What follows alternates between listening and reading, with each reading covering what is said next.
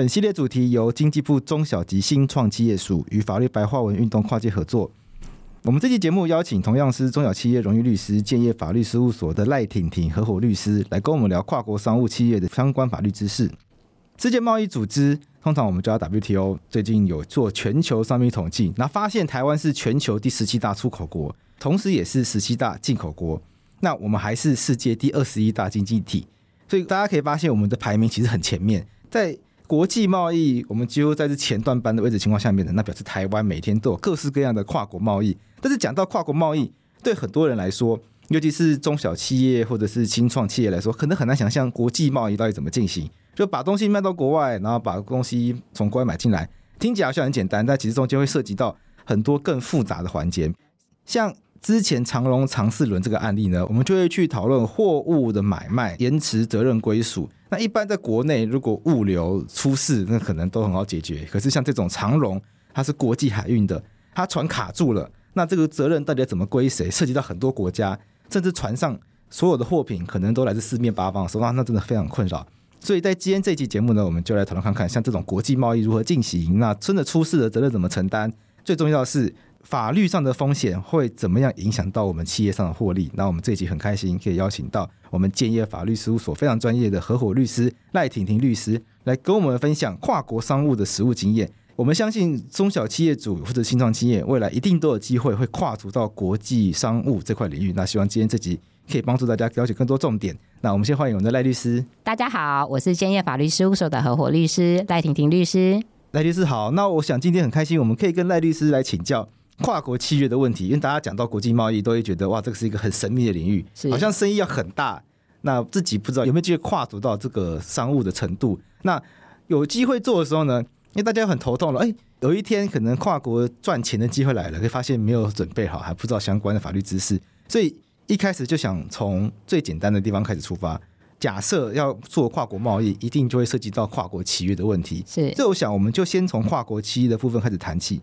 跨国契约跟国内的契约会有什么差异吗？就是它除了语言，有可能对方的语言不同，然后或者是呃两个国家的法律不一样，那除此之外还会有什么不一样的地方吗？哦。其实跨国契约里面有一个根本性的原则上差异哈，就是其实我们在契约的两边，就是当事人可能通常都是不同国家的当事人，他可能是个人，他也可能是呃公司之类的法人。那两个不同国家的人，他其实在文化、然后在商业的习惯，还有法律的认知上，其实都有原则上面的差异。所以，如果在台湾单纯国内的合约的话，双方的文化理解其实是基本上是类似的，所以我们的合约可以做非常简要的方式去进行。但是跨国的背景下，因为文化的相关认知不一样，所以通常合约会比较细致的去做规定，把一些我们现在看起来好像很理所当然的规定写在合约当中，而这些我们认为理所当然，或者是交易相对人认为理所当然的事情，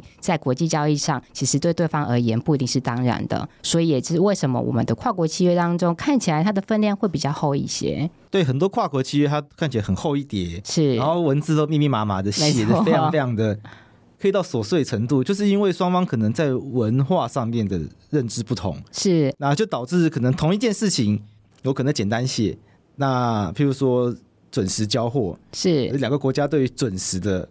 认知可能就很不一样，有些国家分秒必争，有些国家就比较。大拉来一点，他觉得这样也不算不准时啊。是的，对，干脆就要写的很详细。是的，比如说我们在合约当中可能会说，我们在下定之后必须要尽速的来回复这个订单。那，那每一个国家对定尽速的定义可能不太一样。我们可能会觉得尽速是呃三个工作日内必须要回复，但我们可能欧洲或是其他国家，他们比较生活步调比较缓慢的国家，会觉得哎，我两个礼拜甚至是在更久的时间内，我来做回复，我就算是。尽速了，然后所以这样子的差异呢，在跨国的交易当中是非常有可能会发生的。那我们在跨国的合约当中就不宜用“尽速”这样子的词汇，而是当我们对交易相对人有具体的期待的时候，比如说我们希望他在三个或五个工作日内去做一个回复的时候，我们就必须要在契约当中明定这样子我们具体的期待。那除了这个以外，赖律师能不能再帮我们分享跨国契约上面你常常会遇到哪一些事你会觉得需要具体约定的？哦，需要具体约定哦。其实还真的蛮多会需要特别注意的哈。另外一个就是，当我们想要采购物品的时候，其实我们可能一批，我们预计会需要一千万个产品，但这一千万个我可能是需要分批的。我第一批可能在第一年只有两百万个，然后其他的再往后再三百万个，然后不同的年度去分批去需要。那这样子的一个交易架构之下，我们就会希望它先有一个主约，把主约定下来之后，在每一年之后再分别的去下定。来确保说，对方其实是会在将来的几年内完整的提供我们这一个相关的数量，然后来确保说不会到时候我们第一批先订了两百万个，然后隔年他就说呃不好意思，我现在就不订了，来做这样子一个比较长期性合约的确保，这也是一个呃需要去注意的事项。就是先订一个主约，请对方承诺他一定要买这么多。然后再请对方分批下定，是，避免他突然落跑。是，没错。可能可能生产线啊什么都准备好了，是量都开出来，哎，没人要买了。是，其实价格的锁定也是个很重要的事情，嗯、尤其是在长期交易，比如说我们交易有四年或是五年更长的时间，对方非常有可能会跟你在隔年的时候跟你讲说，哎，我们今年的通膨其实非常的严重，所以我需要一次就是涨价就涨五 percent，或是涨价再涨十 percent。那我们台湾的厂商其实可能会遇到一个状况是，如果今天台湾厂商它其实是为了台湾的一个政府标案，所以必须要去采购这个物品的时候，它这个标案如果是一个五年或者是更长期的交期的话，我们台湾的标案原则上会在下标完成的时候，价格就已经锁定了。不管之后的物价变动，其实原则上那个价格没有办法变动，所以必须要跟我们的海外厂商呢也做同样的约定，就是接下来我要采购这个数量，价格是必须要锁定的，之后不可以再因为汇率或者是人工成本等等的其他原因来影响我的售价，就避免对方乱涨价。是没错，要不然对我们来说，台湾如果是进口商的话，对我们来说也造成很大困扰。没错，本来当时签的这个合约预期就是。这个价格没错，就对方可能发现啊，原来你卖这么好，是找个理由跟你涨价，是也是有可能的。那有的时候也会有一个问题是税怎么办？因为台湾人做生意常常会约定啊，这个税内含或者是不含税，是。那这时候重点就在于，到底这个双方讲定的这个价格，是不是还会额外跑一个五趴出来？是。那可是国际贸易是不是也会类似的状况？因为国际贸易好像到底是会更复杂，还是？因为没有这五趴，所以反而比较简单。嗯，是的，在这种跨国的合约当中，我这边也有特别两个点想要跟大家来提醒的。第一个点就是说，呃，我们的税务其实必须要在合约上面明定。那税务台湾自有自己的营业税，哦，然后当然其他各个国家其实也会它各地当地的增值税或者是全员的扣缴等相关的税务。那我经常会遇到一个状况，其实是国际跨国合约当中很容易产生的纠纷的是，我们今天的合约如果已经约定好了一个价格，到底包不包含救援扣缴？啊、比如说今天一个台湾厂商提供技术服务给日本的公司，我们现在双方约定好价格是十万美金，那我们的台湾厂商没有就此去约定说，诶，到底是扣缴前或是扣缴后的话。实际上发生的状况会是，日本在给付这一个技术服务费的时候，他会在一日本的税法先扣缴大约二十 percent 左右的费用下来，那等于是十万的价金里面扣掉两万，只剩下八万，实际上八万美金来汇出来到台湾的厂商，所以台湾厂商只会收到八万。那如果台湾厂商完全没有预料到这件事情的话，其实获利就会完整的被吃掉了二十 percent，所以这是会很重大的影响台湾的获利。那为了要避免这件事情，其实解决方式就是。如果今天台湾厂商期待的是我要实拿十万块美金，就必须在合约上面明载所有因为这个合约所产生的税务，包含救援扣缴，都必须由交易的相对人来负担。届时我们所拿到的实际必须取得的金额就是十万美金，必须要这样子的明载。哎，我们也必须要注意，其实我们在跨国的交易当中，都很常会有一个条款是税务的条款，它看起来非常的无害，它内容就会说，哎，所有因本合合约所生之税务，它通常后面会包含扣缴，including withholding tax，然后所有的费用由某一方来负担。那这代表的是所有的不管包含救援扣缴，或是其他各个国家，因为税负其实是每个国家的税制差很多的。哦，有可能还有进口税、出口税各样的税负。那这个税负是完全被包含这个范围当中，所以我们必须要事前的就这一个相关可能产生的税务去做更进一步的了解，才有办法确保说我们到时候的获利程度是跟我们预期所想需要的。这个救援扣缴它也是税的一种吗？是，也是税的一种，嗯、没错，也是呃税法下面的一种。其实救援扣缴它的概念就是，比如说我刚刚的案例当中，台湾厂商提供技术服务给日本厂商，让日本厂商在日本所使用。所以这一个其实是日本的来源所得，等于是你。在日本，为了日本赚钱赚钱，所以日本的政府当然想要跟你课税嘛，扣所得税的概念是类似这种。因为你是外国企业，所以日本政府没有办法扣到你的钱，他就只好让付你的钱先把这笔钱扣下来，然后由日本企业把这笔钱上交给日本的企业。听起来很像那个健保费，劳工拿薪水之前的健保费已经先被扣走了。是的，没错，概念是一样，政府先拿了再给你。是的，没错。不过这一点我倒是要提醒哈，因为日本跟台湾其实已经有签了一个租税协定，所以在适用日本租税协定的状况之下，相关的税务的确是有可能会被呃减少或者是豁免的。嗯，但是台湾跟还蛮多数的国家之间其实是没有相关的租税协定的，这可能就会导致说你在呃交易相对人的国家被扣了一笔，那你回来台湾之后呢，因为它也算是台湾企业的所得，又被台湾的国税局去课征相关的企业的税收，这要特别的注意。哇，就等于被克两笔就对了，是，就是在譬如说。跟东南亚某个国家做生意，他先拿了一个所得税，是回来又再被克一个所得税，是没错。所以这些成本其实都是在做国际贸易的时候我们要去注意到的事情。没错，这就是双重课税。所以我们在跟每个国家交易的时候，也要去注意一下，我们跟台湾跟那个国家之间有没有所谓的租税协定。那什么样的状况之下，我们可以适用相关的租税协定？而事前必须要跟交易相对人说好，如果必须要去适用租税协定的话，交易相对人可不可以协助我们来办理相关的流程？OK，所以这些都是我们在事前都要去了解的嘛。是的，没错。那最可怕的就是，如果你根本就没有意识到这件事情，你就会以为你赚钱，就发现所有赚的钱都被政府拿走了。哎、外国政府先拿一笔，然后台湾政府再拿一笔，从头到尾都在做功德。那这就告诉我们说，我们在做国际贸易之前，其实跟在过国内贸易也一样嘛。在国内我们做交易赚钱，台湾人我觉得现在都有一个观念，就是要签合约。我觉得这件事情现在应该已经是很普遍的一个尝试了啦。然后。很多的客户，他们确实就是，即使交易再小，可能都还是会请我看一下，因为只要有人拿了合约出来，他们都会看，甚至是也会主动跟我说，是不是这种情况也要签合约？只是说，那国际贸易的情况下面，合约要怎么处理？因为国际贸易我们又不懂对方的法律，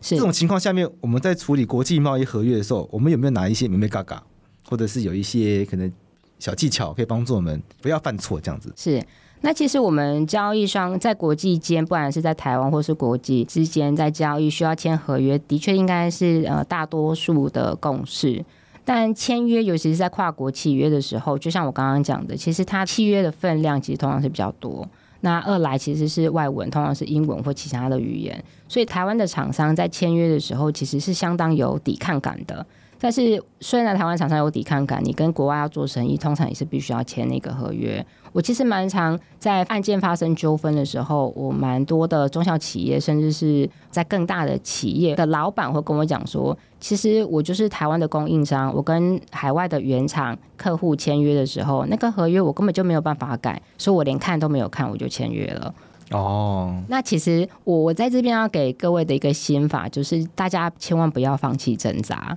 哦，真的吗？譬如我跟 Apple 做生意，人家是全球市值最大的公司，是，我们就只是一个可能小小的供应商，他会理我吗？是的，千万不要放弃挣扎，因为我过去其实也在国际的制造商工作过，我也担任过相关的法务人员。以我自己的经验，只要在合理范围内，其实都还是有机会可以去做一个协商的。那即便你没有办法，你真的因为就是非常非常小的供应商，然后没有办法把那个合约协商下来的话。我也建议我们台湾的企业必须要仔细的去看过相关的合约，因为海外整个合约的内容，其实它会充分的表达他对你交易相对人的期待，会把。从整个流程，从如何开始下订单到后续发生问题的时候应该要怎么解决，来做一整套的说明。所以阅读了整份完契约之后，你会对这个客户有更加深的了解，你也会知道说这个客户想要的东西是什么。其实是对你后续的交易，还有跟客户的应对，也都有在商业上面正面的积极意义的。所以合约一定要看。那即便没有办法改，合约定了，你也必须要去遵守。其实这是另外一个层次，是你必须要去仔细检视你合约的面向。比如说，还蛮多我看到的合约会在台湾的厂商如果零部件供货去给海外厂商的时候，当这些产品发生问题的时候，可能海外厂商就会发一个扣款通知到你的公司信箱当中，那就明白说。我要扣款多少钱？因为是你有什么样的瑕疵？那在国际跨国合约里面，通常会有个条款说，当你收到这样一个扣款通知之后，如果你没有在几日内来表示一个反对的意思的话，那我就视为你已经同意了我的这个扣款通知。那你的钱呢，就会在下个月或是下一个付款期限就自动被扣掉。那如果你没有完整的符合就是契约所应该要表达异议的时间，你等了。半个月或是一个月过去才去做异议的话，那时候可能就来不及了。哦，所以其实我们觉得好像在跟一个巨人合作，好像很难跟他谈。那最基本的就是我们至少先知道合约里面有什么内容，是的，不是说都不看啊。反正跟 Apple 或者反正跟 B N W 这种大厂是啊，反正他一定不会鸟我。订单拿到最重要，很多人是这种想法，是但这种想法就还是会造成自己很多权益上的损失。所以不管怎么样，契约一定要先看清楚，是先了解这个契约提供了哪一些权益给我们，那我们至少要知道如何运用。是有一些，如果是我们希望去争取让我们的交易条件更有利于我们的话，赖律师的意思是，这些国际大厂也没那么恶霸啦。通常你跟他好好的谈，其实都还是有机会去谈成双方都开心的合作的一个方式出来。是的，因为国际交易还是个交易，一个交易通常都还是要是 win-win 的一个立场。所以，当我们台湾厂商提出来的疑虑是有道理的，国际原厂其实也会把这件事情听到耳里，然后反即便没有反映在契约里面，也对后续双方的交易可以减少蛮多的。纷争的疑虑的，那除了国际原厂以外，其实台湾厂商跟海外公司在交易的时候，也可能是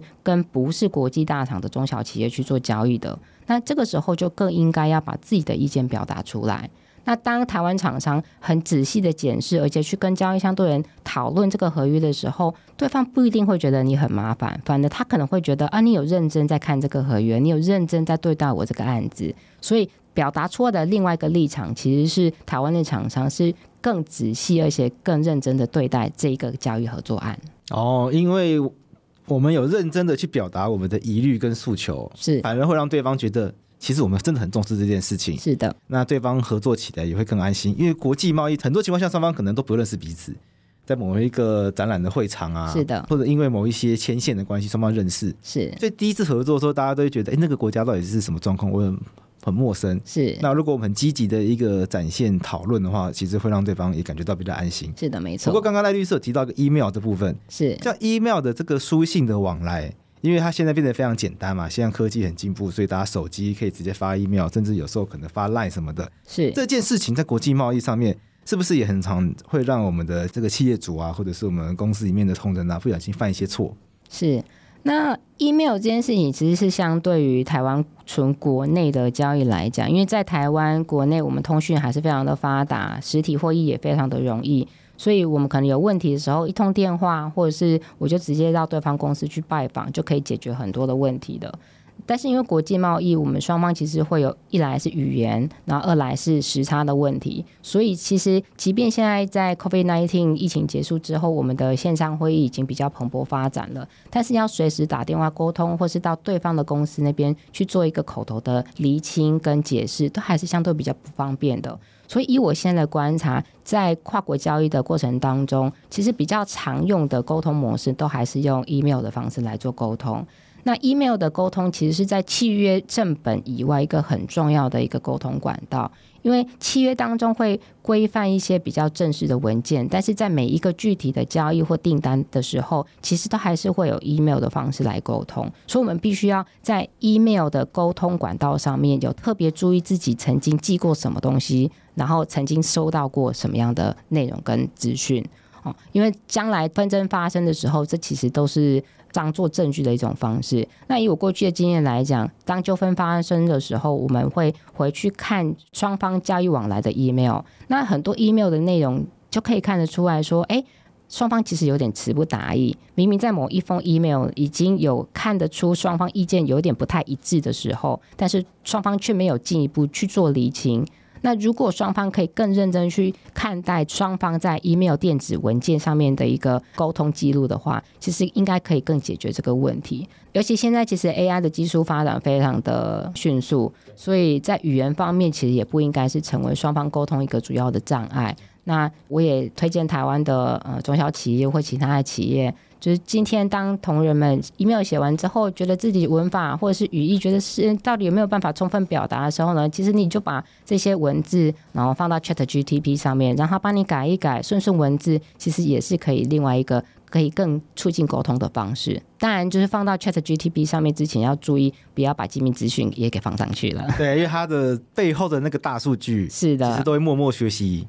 没错，在讲什么内容？因为那个是 ChatGPT 它成长的方式嘛，是没错。跟他对话，他会把他对话记下来，然后再去训练他的数据。是的，你不小心。如果你把你客户的机密资料提供给他，是有一天你就不知道别人会跑出，他就跑到别人对话里面去，因为他已经学起来了。没错，所以交易的资讯，比如说价金或者是交易的细节，要请注意这些 AI 的软体上面也千万不要放上去。但是就语言文法的部分，我想 AI 或是 ChatGPT 还是可以就绰绰有余。对，一些商用书信的部分，没错没错，至少不会有文法错误或者是完全词不达意的状况发生。不过有时候大家会有疑问，合约不都已经写了？譬如说用印才算数，或者是要修改的话要重签，那这时候大家就会困惑说，为什么在真的进入诉讼的时候，法官却拿这些 email，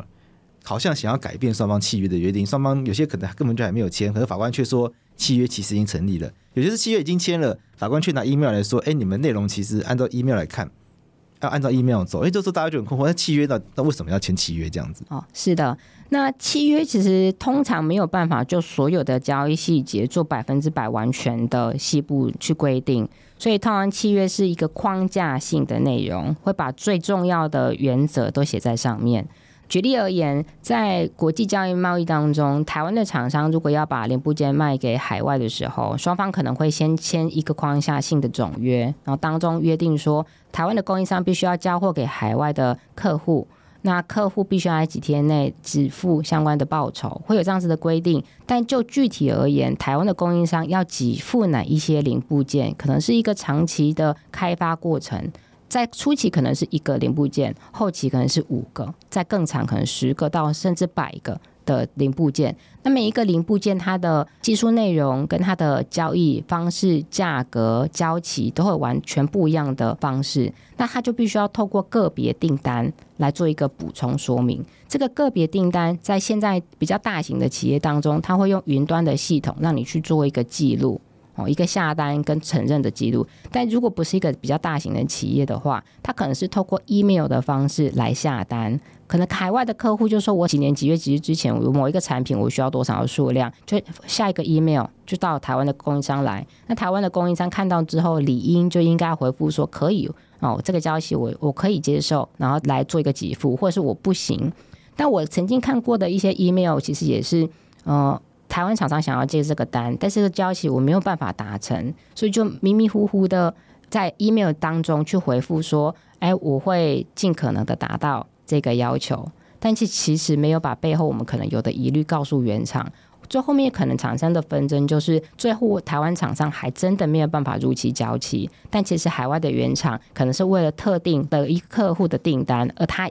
也给付迟延了，就造成这个给付迟延的损害，应该由哪一方面来去做负担？所以当台湾厂商这样跨国交易当中有这些疑虑的时候，我都会建议必须要相对明确的去告诉对方，才有办法事前的避免这些纷争产生。哇，所以像刚刚赖律师举这个例子，我会尽可能的做到类似这种用语。是，我们的意思可能是觉得哦，因为我做不到，所以我才会说我尽可能的做到，但原则上是做不到。是，那对方听到就会觉得说，哦，你意思就是你答应了，你会努力，那你就是要做到。是，没错。所以不是只有合约要小心用语，双方往来的 email 是，其实某种程度上也会发生法律责任，因为法官在解释契约或者在理解双方交易的脉络的时候。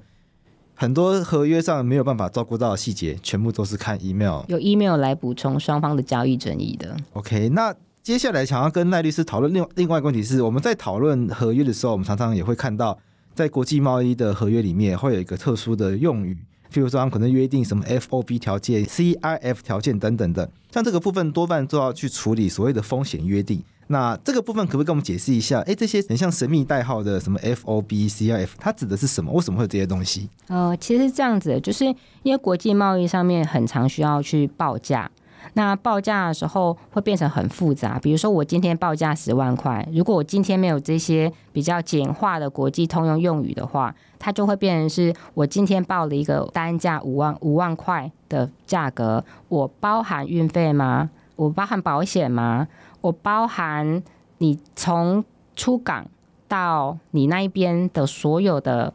陆运、海运、空运，或是其他的任何的费用吗？那在报关的时候，关税的费用应该要谁负担呢？呃，因为在台湾做交易，譬如说最简单就是我们上网买网购，就是选什么 Seven Eleven 取货啊、宅急便啊、邮局等等的，那那个钱都很少，而且才一项。可是听起来国际贸易它会变很复杂，譬如说把东西运到港口，就有一个陆地上的运费，然后船或者是坐飞机到别家国家之后呢，哎。从对方的机场或港口再运到人家工厂，是又是另外一笔运费，所以这样加起来至少就三笔。然后有的时候可能到人家的港口之后，他还要坐火车，因为美国可能比较大，所以坐火车运到比较内陆的地方，而且他又多一段运费出来。那这些钱到底全部是谁要来出？那为了要简化这些讨论，所以才有这些术语出现。是的，没错。就是在国际当中，为了要简化相关的费用，由卖家到底应该要负担哪一些费用？国际上面有一些通用的规则。那在国际上最常用的其实是国际商会，就是我们所称的 ICC 所发布的国际贸易条规，也就是 International Commercial Terms，也就是我们常听到的 Incoterms 的这一个版本。那在这样子的 Incoterms 里面，其实就有规定了十一种不同的交易条件。它会是从卖方的观点来讲，说我今天这些贸易条件到底卖方要负担哪一些费用，而风险在哪一个时点去做移转。那在这十一个贸易条件当中，我举几个比较常见，而且大家比较容易懂来跟大家说明一下。以对卖方来讲，其实负担最轻的是一个叫做 ESW as worse 的交易方式，那 as worse 是什么意思呢？就是是我交货在我卖方的工厂，哦，也就是我货做好就放在我工厂，其他呢，从工厂要把东西运走，然后到去海运，甚至到你自己的国家要进口入关的所有的流程，都由买方自行来负担。我做好放在门口，没错，你自己要来拿的概念。没错，所以这个 EXW 呢，就是一个对卖方而言最简单的方式。好，这是一种交易方式。那另外一种交易方式也是蛮常见的，叫 FOB 的条件。我们英文叫做 Free on Board。那 Free on Board 的意思就是，我卖方呢只负责把我的产品运到我出口港的船上。那到船之后的所有事情呢，就是由买方自行负责。比如说船的运费啊，船的保险啊，或者是你到自己国家港口进进口的港口的之后的所有的事宜，就由你买方自行负责。这个我们叫做 FOB 的条件。东西一放上船，就跟我没有关系了。是 的，我的工作到把东西一放到船上面为止就结束了。是的，没错。OK，那另外一种呢，就是叫 CIF，也是蛮常见的一种交易模式。哈，CIF 其实是。Cost insurance 跟 freight，也就是说，在运送的过程当中的这个保险，还有这个船上面的运费，这两个费用其实要由卖方来负责。像我刚刚讲，Incoterms 都是从卖方的角度来看，所以这个 CIF 有 insurance 跟 freight 保险跟运费，就是卖方要来负责的意思。所以这个 CIF 的条件就是我卖方要付钱，付到不只是出口港而已，要到进口港为止。到港口，到对，到要呃买方的港口为止。OK，因为在国际交易当中，港口会有两个嘛，卖方自己的出口的出口港一个，然后在买方的，就是想要进口的那个进口的港又会有一个。那 CIF 呢，就是因为你包含船运，所以你就是到我们买方的那个港口为止，是他必须要负担相关的费用。那不过这边要提醒一个大家，就蛮常会有一个误解的是，像 FOB 我说是出口港为止，你要负担费用。对。那到 CIF 应该是要到进口港负担相关的费用。嗯。那风险是不是就跟我们负担费用是一样的地方呢？比如说，哦，我们今天东西在海上坏了，或是遭遇打雷，船就淹没了，或者什么海盗之类的，是的现在真的还是很多。没错，没错。那那因为在国际的这种海运，你真的很难控制说会遇到什么样的风险。所以在风险的移转，在这两个是说 FOB 就是到出口港吗？然后 CIF 就到我们进就是买方的进口港吗？其实不是这样子的。FOB 跟 CIF 呢，只是卖方你付钱的范围不一样而已。其实它在风险的移转都是在卖方他把东西出港，在出口港放到船上的时候，其实就已经全部移转给买方了。哦，买方要特别注意，其实 CIF 虽然人家帮你付了运费，但是你早就要负责喽。OK，所以对听众朋友来说，我们可以把它理解成有两个重点，一个是到底运费对方负担到什么程度，或是我要负担到什么程度，是。再来就是所谓的风险问题，从什么时刻开始，货物坏掉的风险，或货物被抢走之类乱七八糟的事情发生，是。反正拿不到货的风险，我从哪一刻开始要来负责？因为这个国际运输路途这么长，那假设货物还没到出口港，它就坏掉了。是，那我可以要求卖家重新出一份吗？或者是他在海上坏掉，那是我可以要求卖家重新出一份，或者我就不付钱吗？到我仓库之前，可能他已经到台湾了，然后从那个中正机场运到我工厂的这个路上，诶，高速公路出车祸，那这时候到底是？我可以要对方再出一份吗？诶，这个就是所谓的风险。那这个能不能够要求对方再出一份，或者是我们就不付钱？这其实也是这个 Incoterm 它所要去规范的事项。所以我们在做国际贸易的时候，我们一定要花一些心思去了解，哎，这些文字背后的意思。是的，那也要再提醒听众，就是 Incoterms 其实是几年就会更新一次。那最新的版本是 Incoterms 的二零二零年，那在更往前一版其实 Incoterms 的二零一零年，所以它在一段期间就会变更它的定义跟规则。那也请交易听众要注意说，将来如果自己要使用这样 Incoterms 的时候，要去注意你自己适用的是不是最新的交易条件。好，那。最后就还有一个很重要的事情，就是钱。既然要做国际贸易，就是要赚钱嘛。那问题就来了，因为国跨国之间付款这件事情可能会有点困难。譬如说，双方因为根本不认识彼此，有的时候在双方谈怎么付钱这件事情的时候，当然如果可以直接从银行汇款过来，那可能问题会简单很多。但是国际贸易往往就是没有办法这么简单。譬如说，他可能付款期程会很长，或者对方会希望用票据。或者是我们会常常听到国际商业上面好像会用所谓的商业信用状，这些东西到底是指什么？我们在做国际贸易的时候，我们可以怎么样来处理付钱这件事情，让我们的交易啊、贸易啊变得更容易完成？是的，其实，在国际贸易当中，我们应该要从买方跟卖方两个不同的角度来看这件事情哈。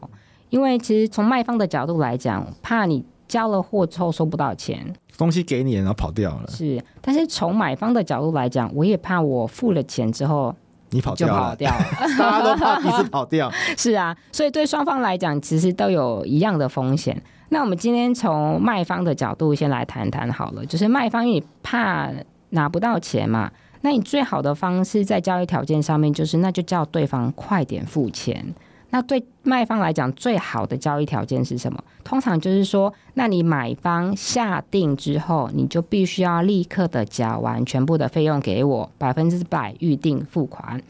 然后还不止这样子哦，其实最好的条件还要是卖方我的交货条件是你付款之后的几日内来完成，而不是压一个具体的日期。因为实务上曾经有发生过一个状况，买方他很久才去付款。但是双方签合约的时候，他的交期其实已经压好了.那很晚才收到钱，我到底是要等收到钱之后我再去备料，还是我还没有收到钱我就快点去备料？不然等到他真的付了钱之后，啊，交期我来不及，不就是我违约？对，所以在卖方而言，最好的交易条件应该是下定之后马上付款，而且是收到款项之后我才起算我的货款的准备期间。哦，还是一个最对卖方而言最保障自我的方式。就是双方虽然约定了付款日期，是，可是如果没有约定收到款项后才开始备料的话，就会变成那买方今天延迟付款，那我到底还要不要备料？没错，因为这不代表契约立刻就无效，或双方就不做交易，契约还是有效。法院会说对方只是延迟付款，没错，但你可能要赶快备料，因为你也有责任要交货。是的，就这两件事情，他没有理所当然的，因为因为他没付钱，所以你就可以不备料，没有这件事情，没有这种事情，要明确约定才有。没错，但其实这当中会有一个很可怕的风险，就是那你先备料了，万一对方真的不付钱，他可能倒掉了。没错，他连预付款都没有的话，那你是不是不仅没有赚到钱，你还要赔你买进来的原物料？对，因为国际贸易真的状况很多，譬如说以色列跟巴勒斯坦现在打仗，你跟以色列公司做生意。说不定他在签约之后，因为战争关系突然别绑交，你也不能怪他，是但损失，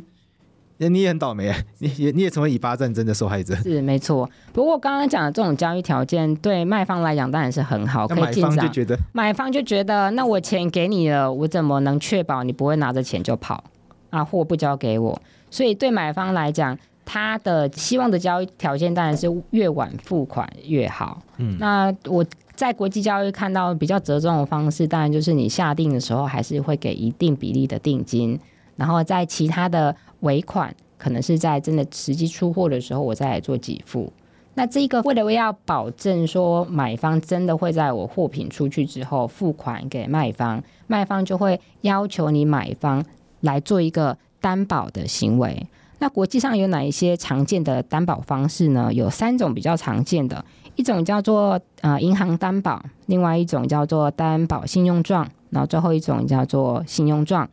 那银行 担保信用状跟信用状又不一样。哎，是的，没错。大家听清楚，它是两个不同的东西。没错。那我会跟大家稍微来做解释。那前两个银行担保呢，呃，我们英文常见的叫 bank guarantee。那第二种担保信用状，我们叫做 standby LC。那这两种其实它性质差异没有到很大，其实都是银行在担保买方呢，只要在我开状跟开函的期间内，如果有违约的时候，那你卖方来跟我银行讲，我卖方会保证付款，所以是有银行来背书说我买方会来付款的一种方式。那意思是，如果对方不付款的话，银行会来付吗？是的。OK，哦，那那就安心很多。没错，那就安心非常多。不过也要看是什么样的银行来做担保。OK，哦，还有差。是的，因为国际上面也有比较国际知名的银行，跟比较各个国家不同的区域性银行。那区域性银行它也不排除有倒闭或者是没有办法支付的。哦、前一阵子美国也倒了一些银行。没错没错。就是如果不幸的就是遇到这种状况的话，那还是要谨慎啦。没错，还是要谨慎。然后所以呃，通常国际交易之间呢，也会要求你要在比较知名的银行来开一样这样子的担保行或者担保信用状。是一些名不见经传的地方型银行等等。要是那种国际型的，然后大家觉得它应该很稳的那种。是的，没错。那除了这两种以外，还有最后一种哦，其实是我们交易上更常见的，就是信用状这个 LC。那这个信用状跟我刚刚讲的这两种银行的担保有什么差别呢？最后一种这种信用状其实是根据具体个别的交易来去做保证的，通常是在双方已经有一个具体的订单的时候，比如说我要跟海外的原厂买十台的机器，价金总共有五千万。OK，已经有一个明确的订单的话，我们就可以去跟银行讲说，那我为了要担保，我可以付款，请台湾的银行帮我开个信用状，跟国外的原厂讲说，哎，我到时候货拿到之后我会付钱哦。就这么个别的一个订单来开一个担保信用状的话，这个就是我们最后讲的，就是一般的呃 LC 的方式。那银行一样，到时候如果双方订单的交易条件符合之后。交易相对人就可以跟我们的银行说：“哎，我已经符合我们双方的交易了，麻烦银行你拨款给我。”这时候就会有银行来做一个拨款的动作。嗯，所以最后这一种 LC，它是由银行直接去拨款给交易相对人的，其实也是一种付款的保证。哦那前面两种就是银行担保函跟担保的信用状，它其实没有针对具体的一个交易去做限缩，它可能是一个期间，比如说我担保我跟对方的交易在这九个月或是一年期间，上限是五百万美金的交易范围内，我都会担保你付款。那双方往来的过程当中，可能是我买了之后又付清，买来了之后又付清。这种长期不继续性交易的话，就可以用这种有上限的前两种方式来做担保。假设我是经销商，我在台湾是经销商，所以我会一直跟母厂原厂下订单。是我现在是在台，我帮他可能在台湾卖这个口罩好了。前一阵子有什么口罩国家队这一类，我随便举例。是那口罩卖完了我就进货，口罩卖了我就进货。可是每一次进口罩都要去跟银行拿信用状，很麻烦。所以就跟银行约定好，反正疫情看起来可能还不会结束，担保个一年。这一年的这个交易额可能就是三百万美元，是，然后就一直进口罩，然后只要有一笔订单出问题，那这个银行会出来负责。是，没错，这个就是我刚刚讲的银行的担保函跟呃担保信用状 （Standby is LC） 的主要功能。哦，那就可以让双方都比较更有信心。是，没错，就觉得那这个交易因为后面有银行在 cover，所以如果出事的话，至少损失可能不会太大。该拿的钱至少还拿得到。是的，没错。不过要注意的就是，其实就个别的信用状而言，也还蛮多美眉角角要请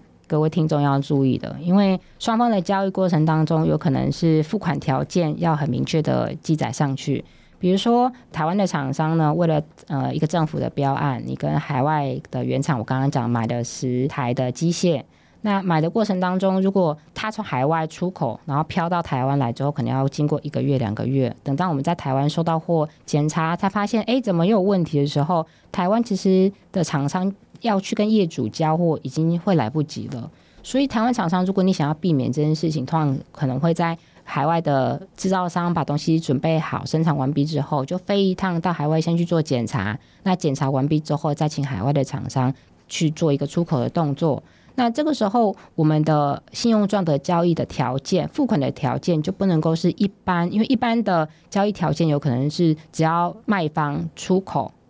把这一些提单交给银行的时候就可以去做付款。但今天这种状况是我不是只有出口而已，我必须要确保我台湾的厂商已经去到当地去做完验收的动作。才能够持着这个验收的单据，还有相关的出口单据，去跟银行去做请款的动作。所以在信用状的条件当中，就必须要明载这些更细部的付款条件，也是提醒大家说，在我们在跟银行协商的过程当中，在双方的交易付款条件，必须要更做细部的一个规划。因为到底什么情况下付钱这件事情，有的时候远比大家想的复杂。没错，东西货到付款或者是什么国内很常出现这种用语。可是，在国际贸易上面呢，因为它变得很复杂，货物会经过好多地方，到底是货到港口付款，还是货下船付款，还是货要到工厂来付款？货要验收完才付款，那怎么样算验收？因为金额也大，然后数量也多，所以往往它都会比大家想象中的复杂。所以在跟银行讨论信用状，然后再跟对方讨论国际贸易契约的时候，这都是我们需要去注意到的事情。是的。那最后想要跟赖律师聊聊看，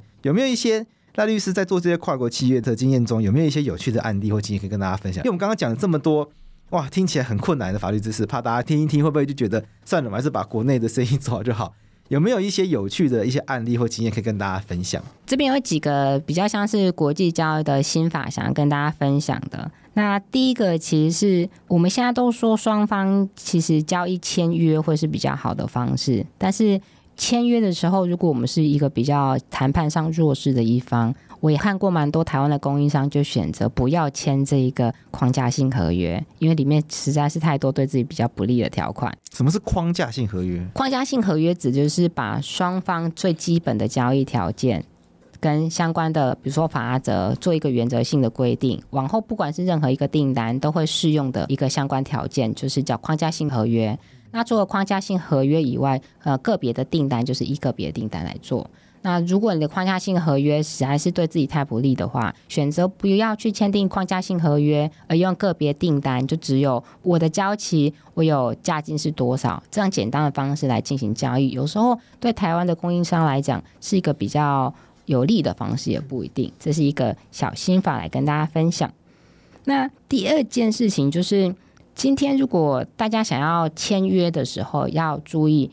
千万不要觉得，反正第一次交易先把约签下来再说，之后我们要续约的时候，我就再改合约就好。这个心法要提醒大家的是，第一个合约只要签下来之后，你大概有一辈子都会被这个合约绑着。我的意思是说，这么可怕？没有，当 当你结婚一样，结婚也是一种契约，国际贸易快跟结婚一样。没错，呃。当你契约期间已经到了，想要续约，你想要变更你第一次合约的时候，交易相对人就会告诉你说：“啊，你之前不是都同意了吗？你这次为什么要变更？”谈、哦、判会比较弱，因为因为你答应过了。没错，谈判上面会变得非常非常的弱势，所以要提醒大家一定要提早。哦，在第一次签约的时候就把自己该争取的事情争取到，不然你后续还想要翻盘就会非常的困难哦。原则就很像后面说，哎，怎么突然要涨价一样？没错。那其他的条件必严格，譬如说你希望交期变得更短，因为是买方，人家是三十日交货，你要变七日交货，那其实就变相涨价了。没错、啊，那对方就会说：“哎、欸，你之前都说三十天，怎么突然变七天？”那你就变得我们还要想一个合理的理由去说服对方。没错。那除了我刚刚分享比较多的是从台湾的厂商卖零部件啊产品到海外以外，还有另外一种交易模式，台湾常见，就是台湾的厂商去跟海外的公司进口一些产品到台湾来卖。那在这样子的过程当中，它其实也是一种跨国的合约。那这种跨国国际的代理合约当中，有一个还不算少见的状况，就是当台湾的厂商把这个产品进来台湾，然后销售的状况越来越好，可能过个五年、十年，那国际原厂觉得你台湾卖的实在太好了，他觊觎你台湾这个市场，而想要把台湾代理商的位置给踢掉的时候，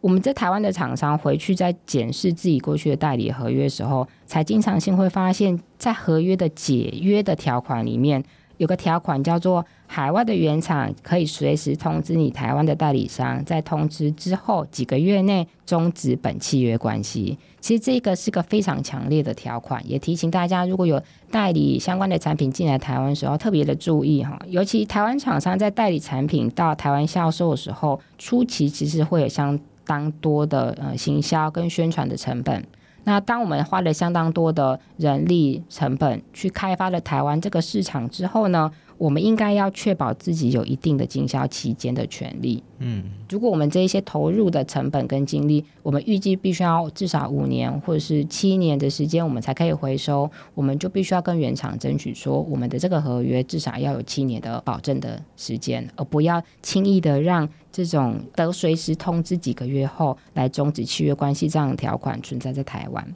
这个案例就提醒大家，就是很多合约的魔鬼都藏在细节里面。是的，而且这个条款可能一开始也没有什么恶意，但是当你的生意做起来的时候，因为你当人家经销商，你从海可能从譬如说挪威好了，但挪威可能大家比较陌生一点，你去挪威玩，或者因为一些地缘关系，在挪威发现一个，哎，当地可能有个家具是可能很漂亮，你觉得你帮他进口到台湾来卖，就果然在台湾做起来，台湾人现在可能都很喜欢这个挪威牌子，那挪威的那个厂商。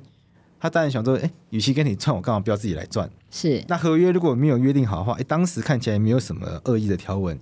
突然就变成害自己倒闭的工具。是，没错。对啊，因为你变得好像我们这几年在帮人家做白工一样。没错。辛辛苦苦帮人家把市场养起来，然后整晚被端走。但这件事情其实不是我们乐意嘛？我觉得双方要合作的话，品牌毕竟是人家的，可能迟早一天会还人家，这件事情是无法避免的。那至少在合约里面，我们要想一下，就像赖律师说的。我们要算一下，在台湾帮他做这个品牌，然后整个市场打开，大概花多少时间之外，那要赚多久，我们才有办法先回本？是。然后我们还希望可以有多少额外利润？这些东西我们都事情要想好，没错，才不会在后面又发生一些不必要的纠纷。没错。那就这样子的国际代理合约，还有另外一点想要提醒大家注意的，其实是。反过来说，台湾的知名品牌或台湾的厂商想要到海外去拓展的时候，通常也会找一些其他国家的经销商或代理商。哦，我们的品牌要出去，我们要台湾品牌要出去的时候，但是当我们品牌要出去的时候，在国际间对于经销商、代理商，每一个国家的保护政策其实是差非常多的。我举个例子而言，之前我曾经有处理过一个案子，是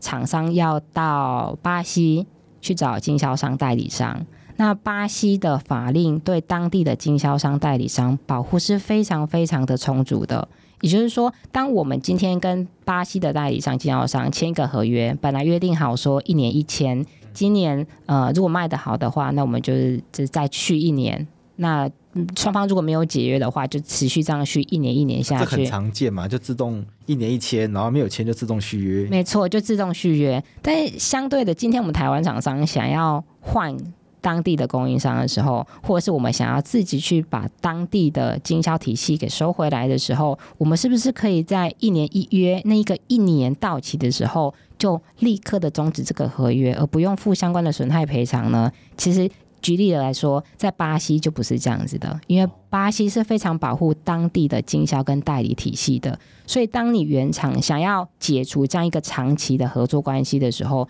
如果没有一个很足够的理由去终止的话，那其实必须要付当地的原本代理厂商相当高的补偿费用。哦，即使约定一年一签不续签都不行。没错。哦，这这是每个国家的每个国家的法律，差太多没错。所以当台湾厂商要出到海外各个国家去做业务拓展的时候，也要对各个国家当地的法令有一些初步的了解，才可以减少避免这些相关的风险。好，那最后能不能给我们的听众朋友一些简单的建议？好的，那我这边还有两个可以提醒大家的哈，一个就是说我们的合约要记得，业主呢自己的合约要自己看。千万不要让律师看完之后就觉得心安理得了。很多都这样，没错。他觉得律师看过了，那哪会有什么错？没错。但是今天这个交易哈，各位中小企业企业主其实是你们自己去谈出来的。你们今天谈了什么样的结果？谈了什么样的交易条件？其实是你们自己最清楚。所以中小企业企业主千万要自己把自己的条件给看清楚。你们有任何的疑虑，再跟律师、跟专业人去做讨论，才能够更保护你们自己的方式。这是一个。那另外一个呢，也要提醒中小企业是，最近国际的诈骗案件非常非常的多。我已经听闻了不少的厂商，然后表示说，我收到海外的客户呢，电子邮件来信表示说要变更收款的账户。嗯，好。那后来汇款给这个客户之后呢，几个月客户又来问说：“啊，你怎么还没有付款？”哇哇，前面那个是被骗的。没错，后来台湾厂商才发现啊，原来是诈骗集团，原来我汇款汇到诈骗集团的账户里面去了。这些案件其实这几年来非常的常见，而且他做到非常的精致。我曾经还有看过一个案件是。我台湾的厂商跟海外的客户，那个 email 本来就是一般业务的往来哦，嗯，然后就是双方在讨论某一个订单，非常的细。那诈骗集团呢，就从中间的某一封信拦截开始，跟我们台湾厂商讲说，哦，其实刚好在讲订单，就顺便跟你讲说，我们最近公司刚好有组织变更，我们的往来银行有变了，那麻烦你们那个账户要记得要帮我们换到另外一个账户来哦。那用这种方式来去鱼目混珠。嗯，来冲就是让取信台湾的厂商，很可怕，因为你之前跟他对话都是正常的。没错，之前对话都是正常的。他不是来一封新的信跟你说，我们哎收款账号改一下，不是他很像是讲话到一半顺便讲一下。没错，没错，所以透过这种方式来诈骗的案件，最近也是越来越多了。所以在国际这种案件当中，要记得，虽然现在呃有时差的关系，口头联络可能比较不方便，但是在这种收款账户的变更的时候，我提醒各位，除了 email 以外，也记得要口头再跟客户的交易相对人去做一个确认，是一个比较保险的方式哦。我们今天这集非常感谢赖婷婷律师来跟我们探讨跨国商务契约的种种法律知识，以及可能会产生哪些纠纷。因为透过这些案例，我想听众朋友这边就能够更了解，其实国际贸易在进行的过程中，它可能会有哪些环节，那这些环节它会产生出相对应的法律知识。那我们今天也非常感谢赖婷婷律师，也提供我们非常多有用的资讯，帮助我们可以在进行跨国贸易的时候，帮自己做一个初步的判断。那当然有专业的问题，我们都还是希望大家可以咨询律师。那我相信在今天这集内容中，我们已经谈到了跨国契约的风险，它来自于文化差异、法律差异、语言障碍。政治跟经济的不确定性都可能会产生纠纷，所以也提醒大家在签契约之前呢，一定要仔细沟通、研究，并制定明确的契约条款。因为我们签订契约的目标就是不要发生争议，因为我们签契约不是拿来打官司的，签契约其实是不要打官司，双方最好都把想讲的事情都表达的非常清楚，之后就照契约走。那交易完成之后呢，该拿到钱的拿到钱，该拿到货拿到货，皆大欢喜。所以契约最重要的观念，它不是拿来打官司的，是让大家交易可以顺利的。那交易既然要顺利的话，我们就一定要在签订契约之前呢，完整的去了解自己签了什么东西，有适当的需求，有一些想法，有难以履行的地方，一定要表达非常清楚。今天赖律师也提醒我们，国际贸易中最常发现的纠纷就是双方因为语言的障碍、文化认知的落差。什么叫做竞速交货？然后或者是。自己以为这样讲是我的意思，可对方读起来完全是不同意思。所以在国际贸易的往来成为关键，就是需要大家非常有耐心的去把彼此的想法都表达的非常清楚。那我们今天非常感谢赖婷婷律师来跟我们大家分享这些宝贵的知识跟经验。我们谢谢赖律师，谢谢，谢谢大家。中小企业朋友遇到法律问题，可以透过中小企业法律咨询服务网来提出你的问题。如果遇到比较复杂的法律争议，那企业朋友也可以透过咨询服务网预约，来与荣誉律师一对一进行免费法律咨询。经济部中小及新创企业署统计每年度企业常见法律问题，并且整合相关时事为系列主题。定期办理实体与线上经营法规推广讲座、法规宣导手册，推广相关企业法律讯息，让企业朋友们参考运用。希望针对企业朋友最常遇到的法律问题，提供及时的因应方式及协助。经济部中小企业及新创企业署除了提供企业法律服务外，也提供许多企业辅导资源。如果企业朋友们遇有其他企业经营相关问题，欢迎拨打马上办服务中心免费专线零八零零零五六四七六，详细服务内容请见网站资讯。